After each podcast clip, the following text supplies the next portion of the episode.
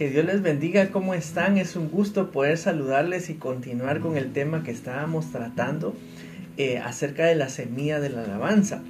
Hoy estamos eh, entrando a una nueva lección que se llama Adoración Explosiva y quiero presentarles a Dilcia Prudencio que está aquí como parte del equipo de Vida Real Worship.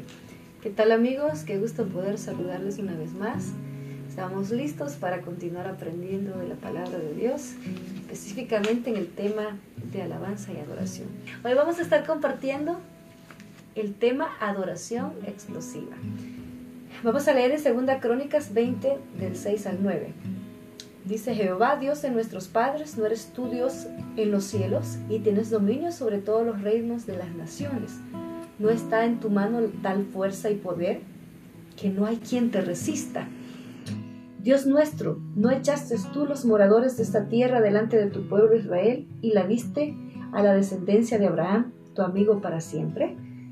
Y ellos han habitado en ella y te han edificado en ella santuario a tu nombre, diciendo, si mal viniere sobre nosotros, o espada de castigo, o pestilencia, o hambre, nos, nos presentaremos delante de esta casa y delante de ti, porque tu nombre está en esta casa, y a causa de nuestras tribulaciones clamaremos a ti, y tú nos oirás y salvarás. Esto, eh, esta cita que nosotros estábamos compartiendo, fue cuando Josafat se enteró de que un enorme ejército se dirigía en contra de él. Hizo lo que haría un verdadero adorador sin reservas. Llamó al pueblo de Judá a reunirse en alabanza al Señor y comenzaron a hacer esta oración que nosotros eh, estábamos compartiendo, esta lectura. Qué bonito decirle al Señor, eh, Señor, te hago memoria de que tuyo, tuyo es todo el dominio, tuya es la grandeza, tú nos diste esa tierra y en tus manos está la fuerza, en tus manos está. comenzaron a declarar esas palabras. Me parece muy interesante, Ander, en lugar de, ellos eh, atribularse y dijeron y de decir vamos a huir porque no vamos a poder con estos enemigos, ellos tomaron una, una postura diferente. ¿Qué piensas tú?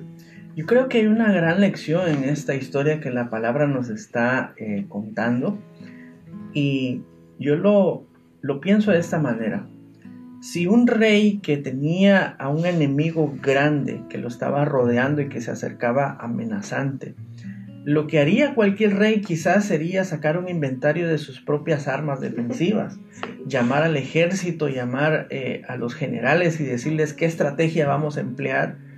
Pero me llama la atención que en lugar de hacer eso, él llama a los adoradores y en lugar de poner eh, arqueros con flechas o con lanzas o con eh, carros de combate, él lo que hace es poner instrumentos, trompetas eh, en las manos de los sacerdotes para que adoraran a Dios. De ahí es de donde sale aquella alabanza que cantábamos hace años que se llama Glorificada Jehová está basada en, ese, en esa porción y creo que aplicándolo a nuestra experiencia, Muchas veces cuando recibimos una mala noticia, cuando hay una crisis en nuestra familia o en nuestra vida eh, personal, lo primero que hacemos es comenzar a llamar personas, eh, pedir ayuda, chequear cuánto hay en la cuenta de banco, eh, ver quién tal vez nos podría prestar dinero y ese tipo de cosas. Y de último quizás pensamos en adorar a Dios en una situación como esta, pero la palabra nos está diciendo al contrario adora al Señor en medio de las situaciones que tú no puedes manejar en tus fuerzas. Así es.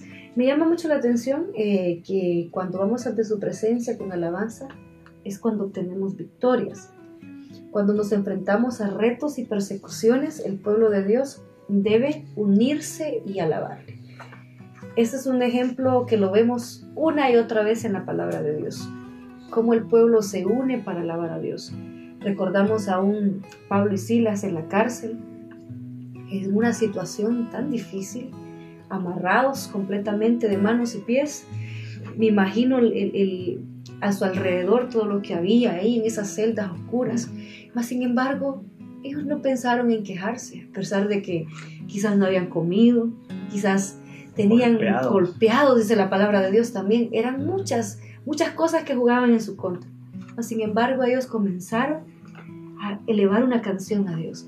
Y no solamente se quedó ahí, sino que los comenzaron a escuchar los presos, los compañeros que estaban en esa, en esa cárcel. Yo me imagino a ellos eh, pensando, ¿y qué les pasa a estos?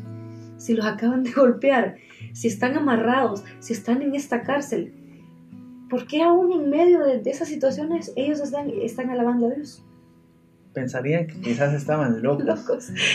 Pero esto provocó algo muy, muy, muy fuerte. Todos sabemos esa historia, cómo la, la comenzó a temblar, la cárcel se abrió y Dios se glorificó de una manera y esto sirvió para que se pudiera, se pudiera hacer evangelismo en esa, en esa área. Entonces, cada situación adversa en nuestra vida debemos entender de que Dios tiene un propósito. A través de cada adversidad, Dios nos, nos demuestra de que quiere hacer algo grande. Usted quizás ha, ha, pensado algunas veces de que la prueba llega solamente porque, porque sí, no. La prueba llega a nuestras vidas para llevarnos a otro nivel, a otro nivel de gloria, para promovernos a, a, otra gloria mayor. Yo he visto cómo, cómo cuando he estado en un proceso difícil y he confiado en Dios, me he aferrado a Dios, Dios se ha encargado de, la situación y además de encargarse de la situación, ha traído bendiciones como consecuencia de mi confianza en Él. Y algo poderoso que se me viene a la mente también cuando recordamos esa historia son los muros de Jericó. Wow. Cómo el Señor se manifestó cuando el pueblo en obediencia comienzan a clamar y adorar al Señor, a, a declarar su poder, su grandeza, y eso trajo como consecuencia que Él interviene y pelea por ellos. Ander, yo me imagino a, a, las, a los que estaban dentro de, de esos muros, a la gente de Jericó, riéndose, burlándose. ¿Qué hacen estos locos dando vueltas acá? Y el último, la, el último día, la última vuelta, cómo comenzaron a, a, a gritar y a sonar esos, esos, esos, esos chofares.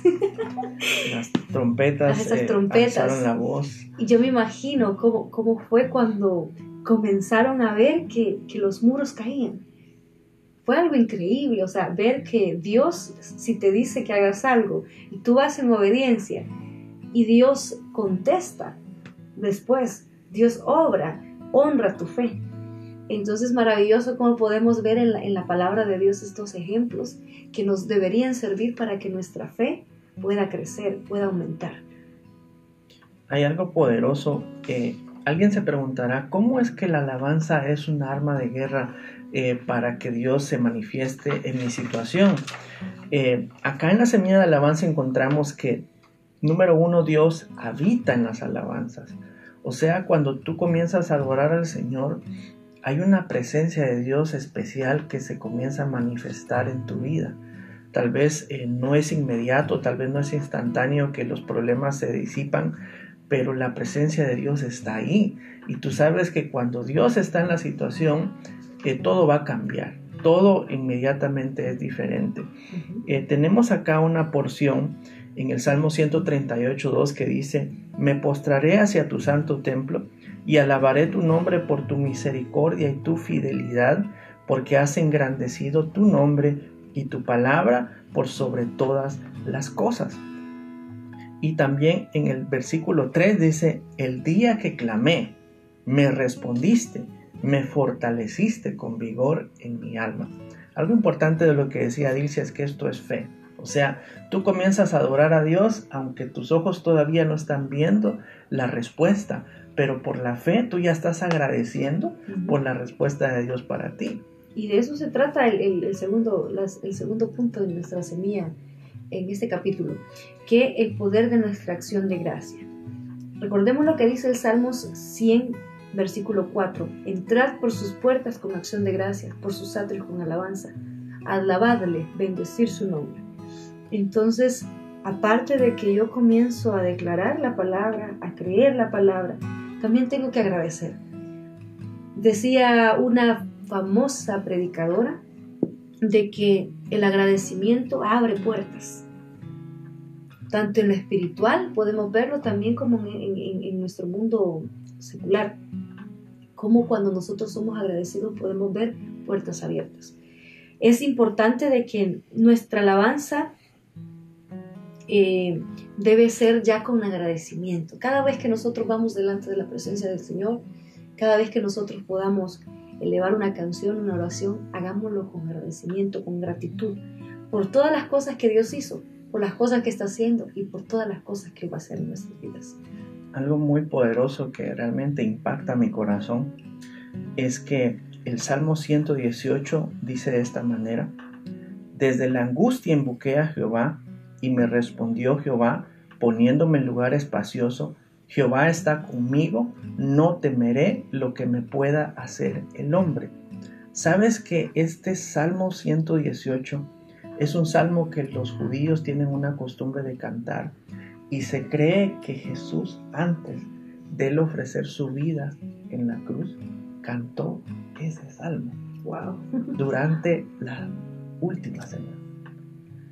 O sea, es, es algo que, que impacta mi corazón ponerme a pensar que el Señor antes de ofrecer su vida, Él le dio gracias a Dios, porque Él quería eh, ir en obediencia a la cruz y porque sabía que aunque iba a pasar muchas cosas, dice, yo no voy a tener miedo de lo que me pueda hacer el hombre.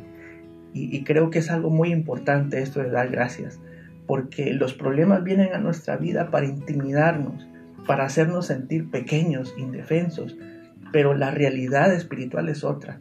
Dios está contigo y, su poder, su sabiduría, todos sus recursos ilimitados están para ti. Si tú realmente le adoras y le alabas, tú vas a poner tu mirada ya no en el problema, ya no en la situación, sino en el Dios que todo lo puede. Así es. Y sabes que es tan bonito este salmo que cada uno de nosotros debemos hacerlo nuestro. Dice, mi fortaleza y mi cántico es Jehová, y Él me ha sido por salvación. Voz de júbilo y de salvación hay en la tienda de los justos. La diestra de Jehová hace proezas. La diestra de Jehová hace valentías. No moriré, sino que viviré y contaré las obras de Jehová. Qué salmo más bonito. Poder confiar con todo nuestro, nuestro corazón, con toda nuestra vida en el Señor de que de Él vendrá la salvación, que de Él vendrá la fuerza, de que Él viene la respuesta que estamos esperando. Como dice Amner, puede ser de que estés atravesando un momento muy difícil en tu vida, pero debes de saber de que Dios está contigo, de que aunque no puedas sentirlo, Él está ahí, porque esto no se trata de emociones. Decíamos al principio del estudio de, de estas semillas, que no es por nuestras emociones, sino porque debemos confiar y saber de que Él está ahí. Eso es lo que nosotros debemos saber. Dios está ahí, Dios está obrando en tu situación, Dios está haciendo la obra. Y yo creo que es muy importante que nosotros eh, mantengamos nuestro enfoque, porque con facilidad nos distraemos. O sea, le sucedió a Pedro cuando él iba caminando sobre las aguas. Y yo creo que en algún momento nos ha sucedido que vamos caminando bien, pero quitamos nuestra mirada del Señor y la alabanza tiene ese efecto en nosotros, que nos enfoca en el Señor y nos ayuda a ver que Él tiene control de nuestras situaciones. Yo creo que vamos a continuar eh, con la segunda parte de este tema y agradecemos de verdad que tú nos regales tu tiempo y tu atención para recibir esta palabra. Esperamos que sea de bendición para ti y deseamos que el Señor te bendiga.